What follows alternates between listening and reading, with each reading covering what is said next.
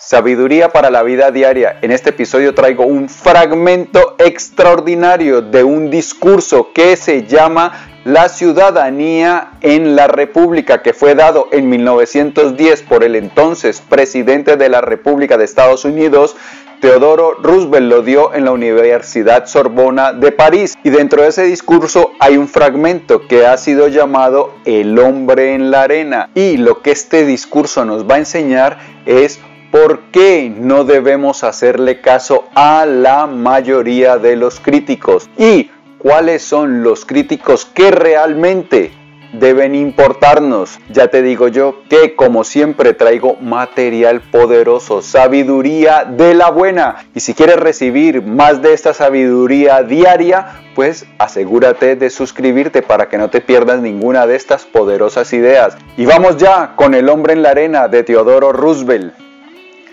No es el crítico el que cuenta, ni el hombre que señala cómo tropieza el fuerte, o dónde el que hizo podría haberlo hecho mejor.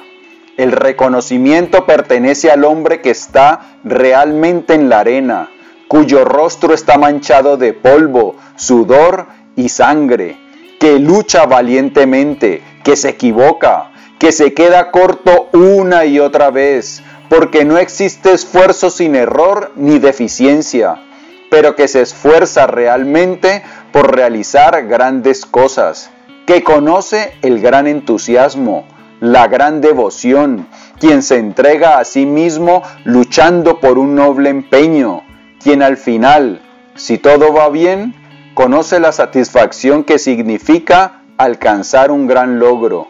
Y si sale mal, si falla, al menos falla atreviéndose formidablemente, de modo que su lugar nunca debe estar junto a esas frías y tímidas almas que no conocieron ni la victoria ni la derrota. Ya les dije yo que era maravilloso, exquisito esta perla de sabiduría de Teodoro Roosevelt. Y es que resulta que todos los seres humanos venimos aquí a luchar y nuestra vida puede considerarse el viaje del héroe. Resulta que todos los héroes que vemos en las películas, las televisiones, eh, bueno, en todas esas cosas tienen tres viajes que realizar o, el viaje del héroe tiene tres componentes. El primero es el objetivo al cual tiene que llegar, rescatar la princesa, salvar la humanidad, descubrir el tesoro. El segundo es los obstáculos que se interponen entre él y su objetivo, los obstáculos que tiene que superar para cumplir su misión. Y el tercero, y el más importante es en quién se tiene que convertir, en qué persona se tiene que convertir para poder llegar a realizar su objetivo, a cumplir con su misión. Y es que esto lo vemos en todos lados. Batman tenía que superar el miedo a los murciélagos, a la oscuridad y luego entrenarse, convertirse en una persona fuerte, mucho más conocedora para poder luchar contra las fuerzas del mal. Luke Skywalker en The Star Wars eh, tenía que aprender a ser un Jedi y entonces tenía que formarse bajo las órdenes de Yoda para poder adquirir las competencias para, para luchar contra las fuerzas del mal. De la misma manera, nosotros cuando decidimos emprender la lucha, la lucha ¿por qué? Por convertirnos en la mejor versión de nosotros mismos. Esa es la principal lucha que tenemos en nosotros que dar en esta vida. Y tenemos también las fuerzas del mal. ¿Cuáles son las fuerzas del mal? El ego, lo que es primitivo, egoísta en nosotros, esa parte de la naturaleza humana que es básica y que solo lucha por la supervivencia propia. Entonces, esa parte nuestra que es la que nos impide llegar a ser lo mejor de nosotros mismos es la que tenemos que extirpar, la que tenemos que aniquilar, con la que tenemos que luchar. Porque cuando nosotros logramos derrotar al ego, cuando lo podemos ir poniendo en retirada, ir diezmando sus fuerzas, resulta que ahí es que nosotros podemos realizar el más alto objetivo de la vida, que es la unión con el universo, conocer la realidad definitiva. Otros lo llaman entrar en el reino de los cielos. Pues para poder entrar en el nirvana, para poder conocer la realidad definitiva, debemos luchar contra las fuerzas del ego, de lo egoísta que hay en nosotros mismos. Y hay una cosa extraordinaria, cuando decidimos entrar en esa lucha, pues vamos a conocer muchísimas derrotas, nos vamos a quedar cortos una y otra vez, vamos a tropezar una y otra vez. ¿Y eso qué va a hacer? Que nos critiquen, vamos a ver personas que dirán, ah, pero mira tú todos estos fallos que tienes, ah, mira tú todas estas cosas en las que te quedas corto. Pero resulta que la mayoría de esas personas que nos critican son las personas que no están en la arena, sino que están a los lados en la gradería comiendo cacahuate y criticando nomás. Son las personas que decidieron no luchar, que decidieron que sus fuerzas eran inferiores a la batalla y se quedaron ahí a un lado. Y entonces encuentran consuelo señalando al que está en la arena, esforzándose por llegar a ser la mejor versión de nosotros mismos. Todos nosotros somos héroes, tenemos el potencial de ser héroes, porque todos dentro de nosotros tenemos fuerzas extraordinarias.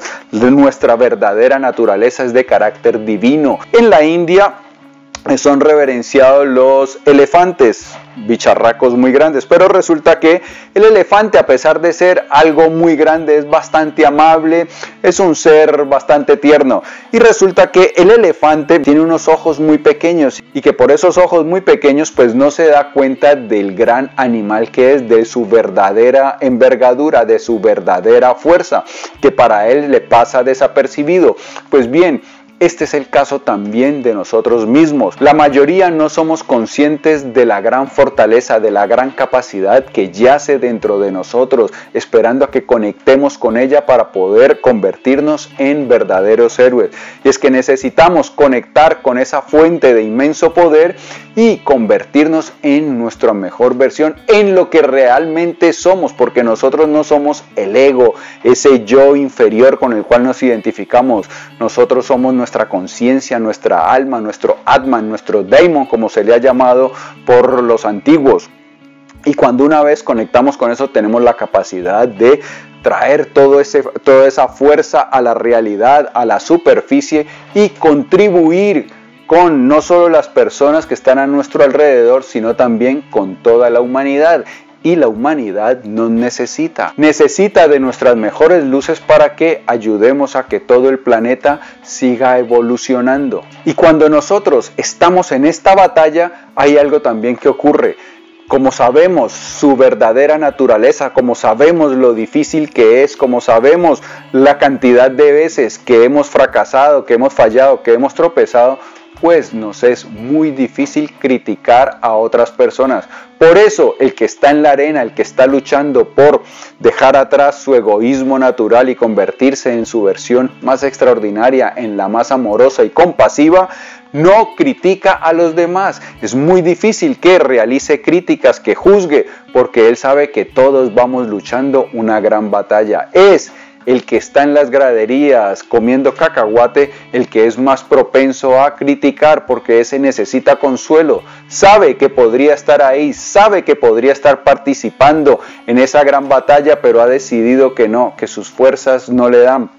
Y entonces se contenta con criticar. Por eso, nosotros debemos olvidarnos de las críticas de la mayoría y solo atender a quienes, que, a quienes consideramos que están también en la arena, que están realizando un esfuerzo honesto por ser la mejor versión de ellos mismos. Esos son los críticos que cuentan. Los que están a los lados, sin esforzarse, no más criticando, esos no. Ahora bien, esto lo digo no para que los, los miremos con desprecio, porque no, de eso no se trata. Es para que no atendamos, para que no nos dejemos llevar. ¿Cuál es nuestro consuelo? Nuestro consuelo es que hacemos un esfuerzo honesto por ser los mejores. Y que como la batalla es tan difícil, como las fuerzas son tan, poderosas, pues por eso fracasamos, encontramos la derrota, pero nos levantamos una vez, nos sacudimos un poco el polvo y seguimos con los dientes apretados luchando. Pero estas personas no es para que las despreciemos, no es para que las miremos con cinismo, no, es también para que extendamos nuestra compasión. Y quizás con nuestro ejemplo, con nuestra inspiración, esas personas algún día decidan también entrar en la arena y participar en la batalla.